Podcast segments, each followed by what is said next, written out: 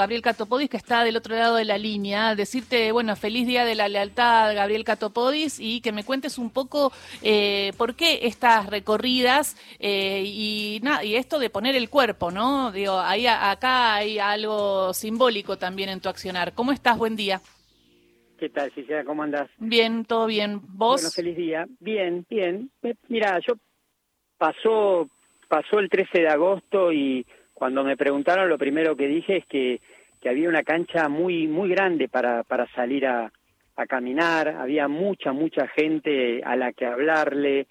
No, no teníamos que construirnos la idea de que Milei había sacado el 70% de votos porque no había sido así, había apenas en la provincia de Buenos Aires había solo este, sacado un poquito más del 20%, y nada, y que teníamos que, que, salir en ese, en ese mano a mano, que la campaña iba a hacer su parte, que el candidato iba a hacer su parte, pero que había mucho que teníamos que hacer nosotros. Y, y la verdad que además creo que, que esta elección es, es decisiva y es diferente. Siempre se dice, sé que siempre se dice, pero definitivamente en esta elección estamos viendo que, bueno, que hay un candidato que es mi ley, que, que tiene un plan y que es pudrirla que es que haya una hiperinflación, que es que la gente saque los ahorros del banco, que es que haya una corrida eh, y que va tomando forma, ¿no? No sabíamos muy bien cómo era su plan, si lo iba a aplicar el primer año, el segundo o el cuarto, porque según el día él iba cambiando, pero definitivamente ya, ya fue mostrando que, que quiere joder a la gente y nosotros creemos que, que en esta elección es clave, es clave que cada ciudadano tome partido, es clave que la disputa este, sea más, más nítida y por eso tenemos que explicar, no es lo mismo el boleto a 50 mangos que a 500 mangos, no es lo mismo construir hospitales, abrirlos y que funcionen que tenerlos cerrados y eso es lo que me parece está en discusión en esta elección. Y cuando vas recorriendo los distintos lugares, eh, ¿cuál es la recepción y, y cuánto confusión ves o, cuánta claridad ves? Bueno, eh, se escucha de todo. Hmm. Eh, yo estuve con los barberos porque son los barberos que están con los pibes todos los días, todos los fines de semana cortando el pelo, y entonces quería escuchar de primera mano qué decían ellos de los pibes, por qué este, las dudas de los pibes con el voto de, de mi ley, o, estuve en, en, una fábrica textil o, en un mercado este, de frutas acá en, San Martín, y, bueno, y se escucha de todo, se escucha que está jodido para llegar a fin de mes, se escucha que que la cosa no está fácil, se escuchan que hay problemas de inseguridad que son graves y que vienen de hace mucho tiempo y generan mucha, mucha preocupación, pero también se va tomando conciencia, ¿no? Se va, eh, en estas últimas semanas se la ve a la gente poco más informada y un poco más comprometida y me parece que ahí hay una clave, ¿no? Que todos nos tenemos que hacer responsables, nosotros como dirigentes de nuestra parte, pero también cada ciudadano este, tiene algo de responsabilidad en lo que vaya a pasar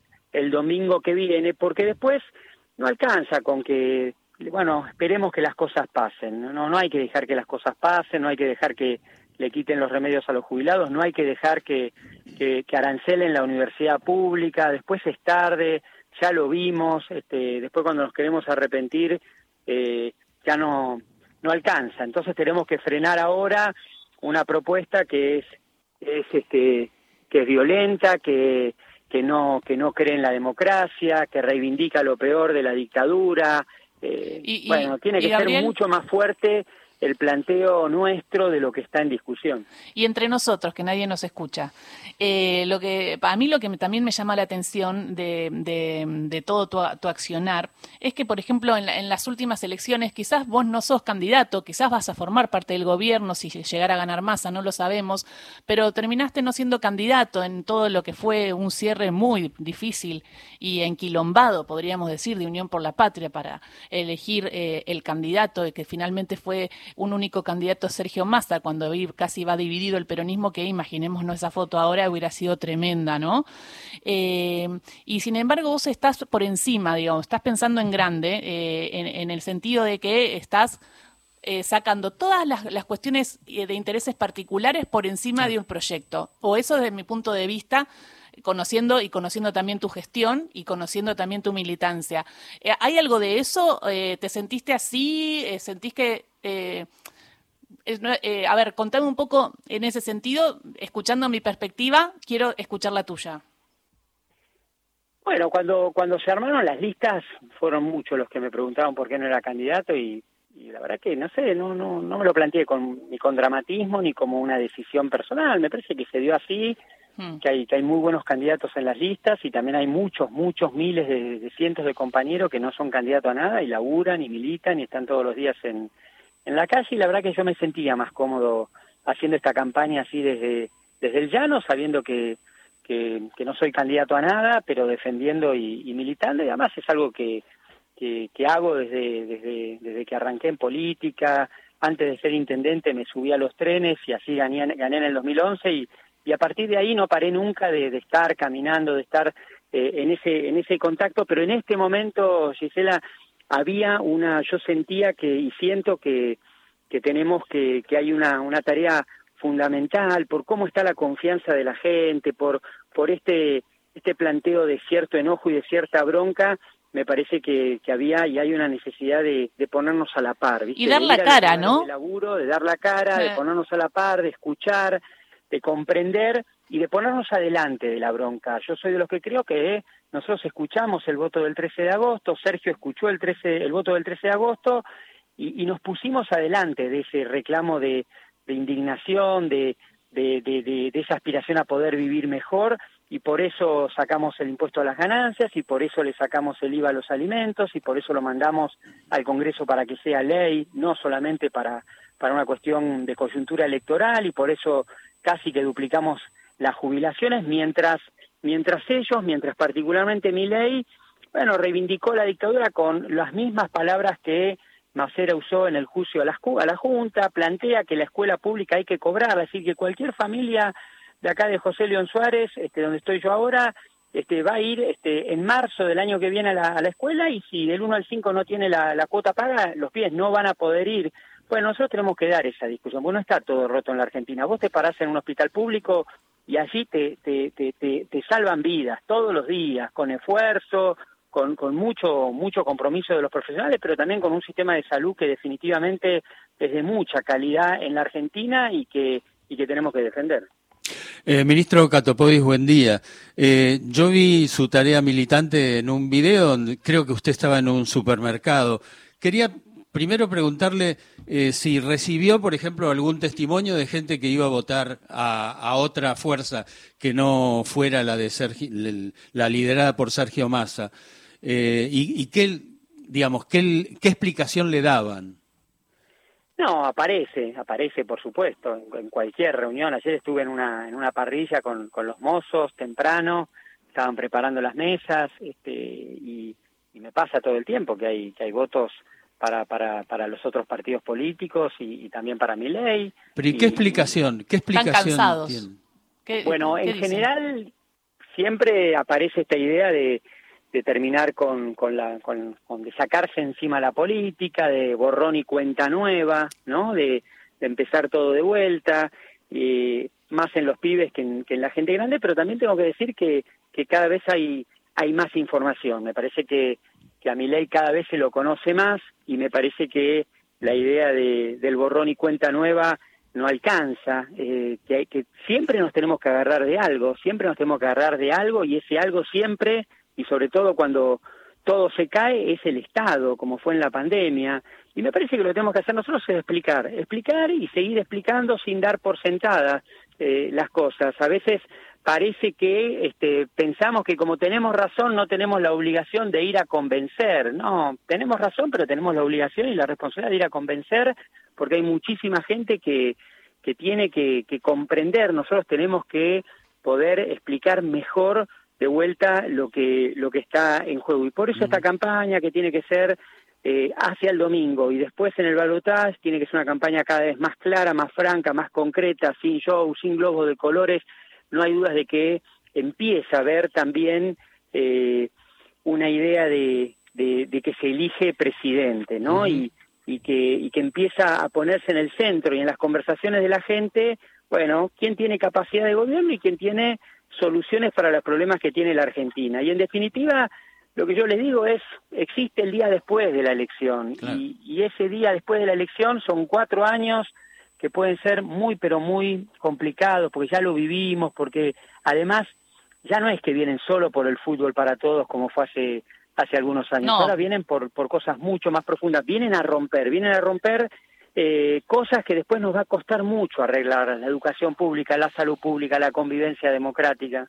En un país que tiene litio y tiene de todo, ¿no? Eh, eh Carlos. Catopois, eh, no, le quería compartir una efeméride de hoy, porque desde el 2020, por decisión de las Naciones Unidas, hoy es el día de la erradicación de la pobreza en el mundo, ¿no? Y da la sensación de que la pobreza no le estaría dando bola a, a la decisión de las Naciones Unidas, ¿no? Me parece que en la Argentina la pobreza nos, nos interpela a todos, a toda la clase política, que en estos 40 años, por supuesto, que es la asignatura pendiente, que haya una parte muy importante de nuestro pueblo que, que no esté viviendo con, con la mínima dignidad, pero también soy de los que creo que eh, la pobreza, la inflación, este, no la vamos a resolver con un festival de importaciones y, y destruyendo la industria nacional, no la vamos a acomodar este, frenando la obra pública y parando la construcción de universidades. No hay dudas de que eh, la manera de, bajar la pobreza, la manera de, que nadie quede a la intemperie es este, con, un Estado más cercano, con un Estado que funcione y esa demanda es correcta, que funcione de manera más, más eficiente todos los días, pero que definitivamente eh, tiene que poder quedar claro que no que no, no, nuestra sociedad no, no, no fue ni va a ser una ruleta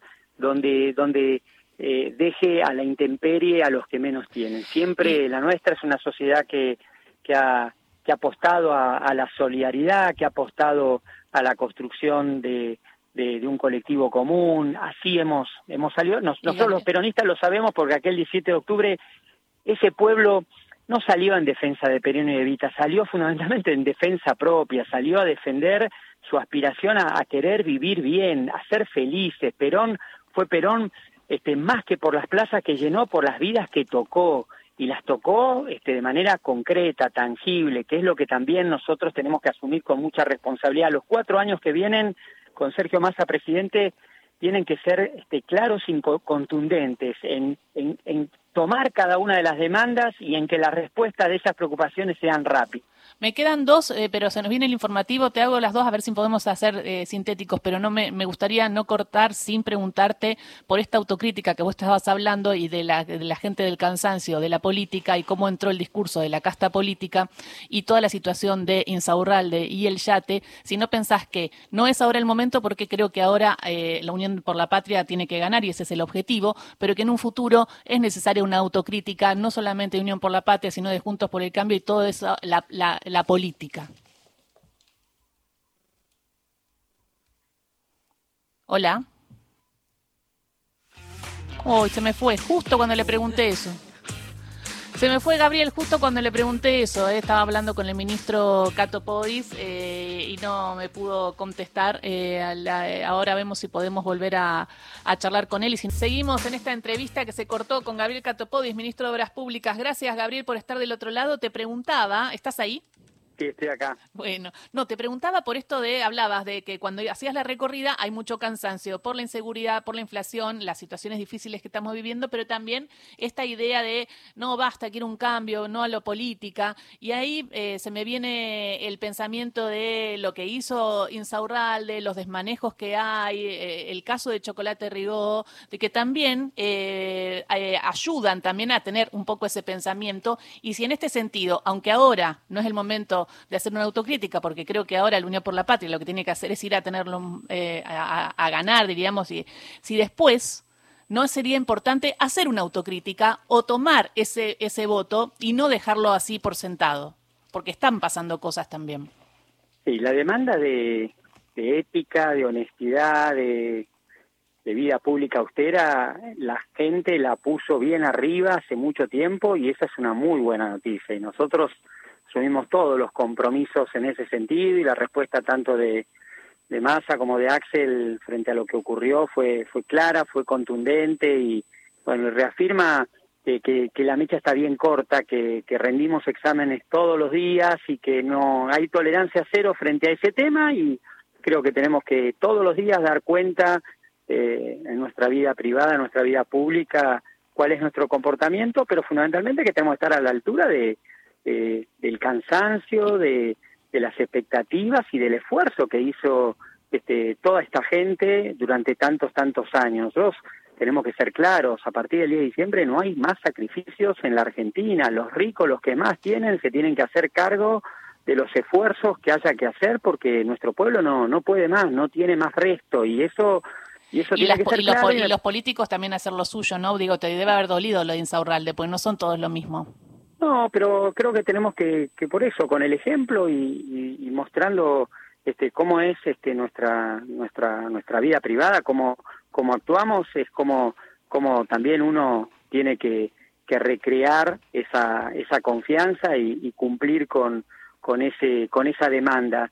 Pero, pero bueno, yo creo que, que también es una demanda para, para toda la política y por supuesto para el peronismo estar a la altura de, de esa expectativa y, y garantizar que, realmente este, los próximos cuatro años sean cuatro años donde podamos este, enfrentar, tomar las demandas de, la gente y, lograr respuestas este, que tienen que ser rápidas. Los próximos cuatro años, la velocidad de la, de la recomposición del salario, la, la posibilidad de, que la Argentina se recupere,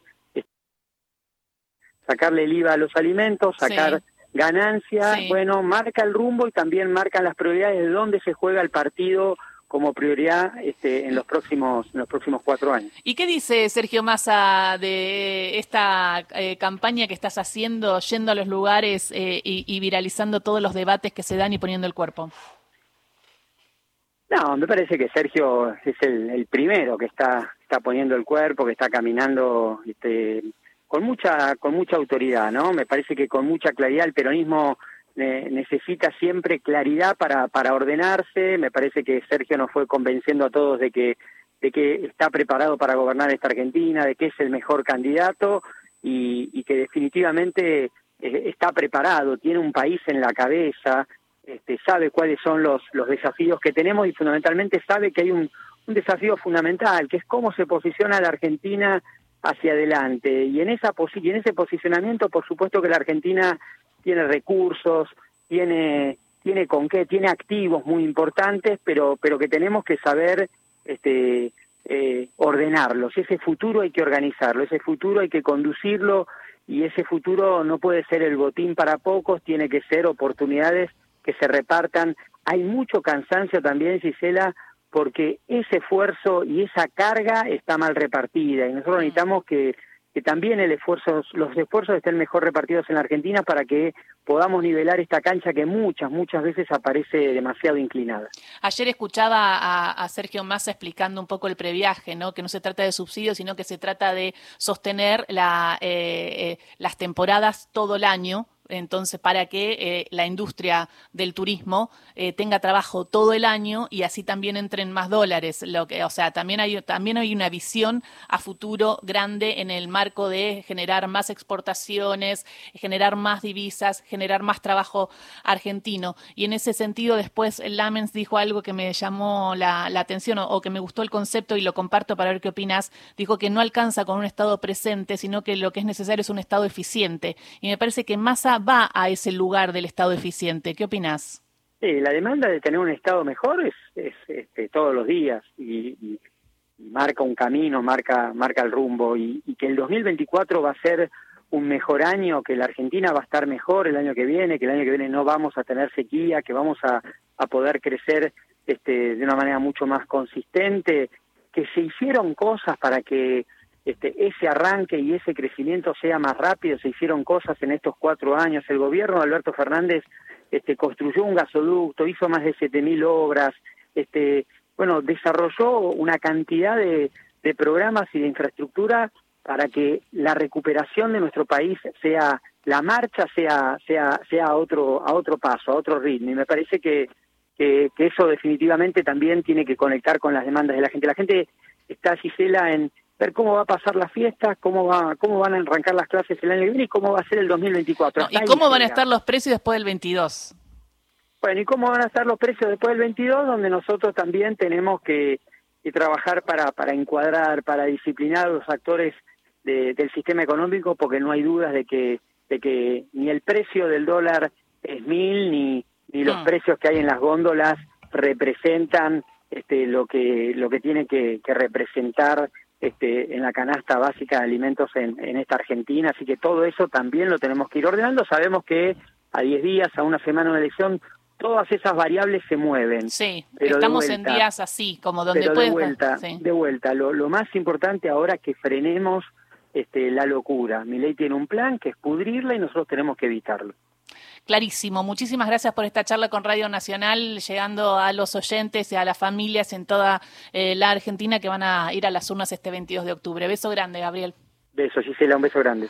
Gabriel Catopodis, ministro de Obra Pública de la Nación, contestando todo, charlando, reflexionando. Así que muchísimas gracias, espero que lo hayan disfrutado. Y los